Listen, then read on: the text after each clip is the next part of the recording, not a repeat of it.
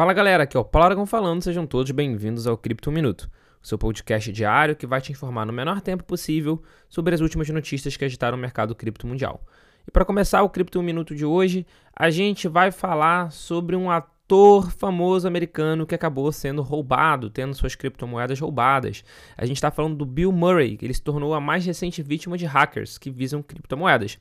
Dessa vez, o ator perdeu 185 mil dólares em Ether roubados em um ataque. Na cotação atual, o valor corresponde a cerca de um milhão de dólares. De acordo com a equipe do ator, o ataque ocorreu apenas algumas horas depois de Murray finalizar um leilão de NFT.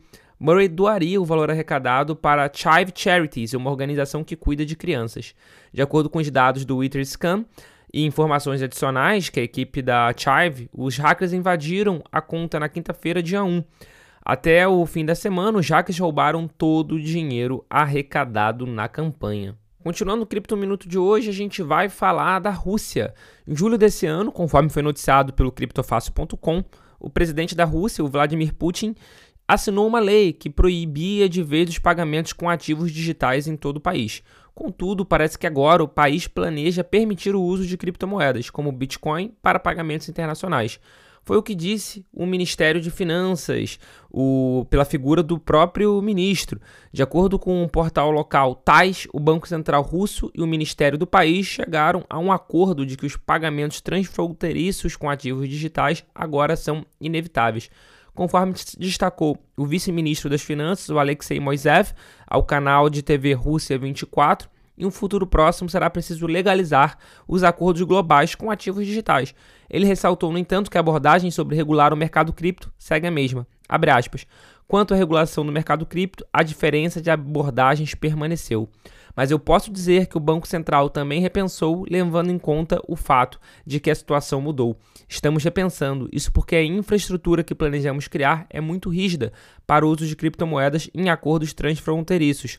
Claro que devemos, antes de tudo, legalizar de alguma forma. Por um lado, dar às pessoas a chance de fazê-lo. Por outro, colocar isso sob controle para que não haja lavagem de dinheiro, pagamento de drogas e assim por diante. Fecha aspas. Fica bastante claro que, na verdade, se trata de uma possibilidade de uma alternativa de fuga às sanções que a Rússia está sofrendo devido à guerra entre a Rússia e a Ucrânia. Continuando o Cripto Minuto de hoje, a gente vai voltar para um arco de notícia que a gente falou sobre isso durante muito tempo aqui no Cripto Minuto.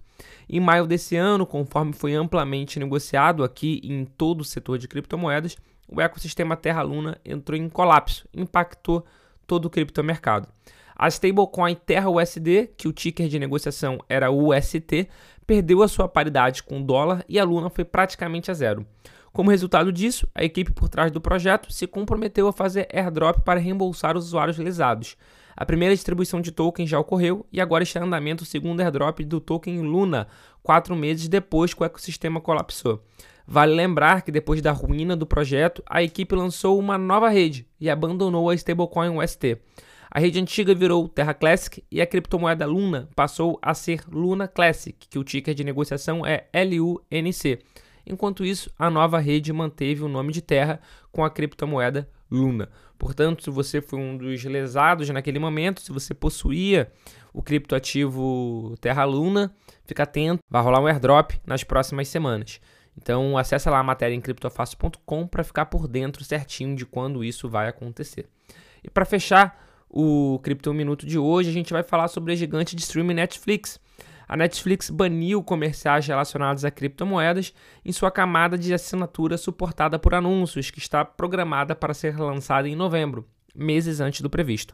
Citando fontes locais, o Sydney Morning Herald informou nesta segunda-feira, dia 5 do 9, que a Netflix decidiu rejeitar todas as campanhas publicitárias relacionadas à política, jogos de azar e criptomoedas em seu novo nível de assinatura. Esse novo nível de assinatura também não exibirá anúncios que vendam produtos para crianças.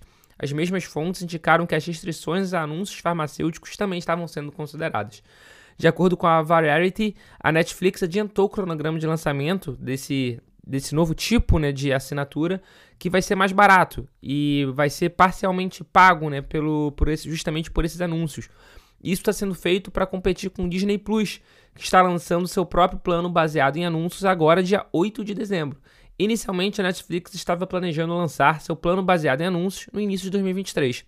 Ou seja, eles vão antecipar para o dia 1 de novembro em vários países, incluindo Estados Unidos, Canadá, Reino Unido, Alemanha e França, justamente para chegar ao mercado antes do Disney Plus. Mas, pelo visto, já bloquearam anúncio do mercado cripto. Esse foi o Cripto Minuto de hoje. Esse podcast ele foi oferecido pelo Beach Rio by to Go Fintech, que vai ser um evento que vai reunir mais de 1.500 pessoas em um dia de inúmeras atividades aqui na cidade do Rio de Janeiro no próximo dia 26 de novembro. Então, se você deseja garantir a sua presença e saber mais sobre o evento, acesse www.beachinrio.com.br. Muito obrigado pela sua companhia, eu espero ver todos vocês aqui novamente amanhã. Valeu!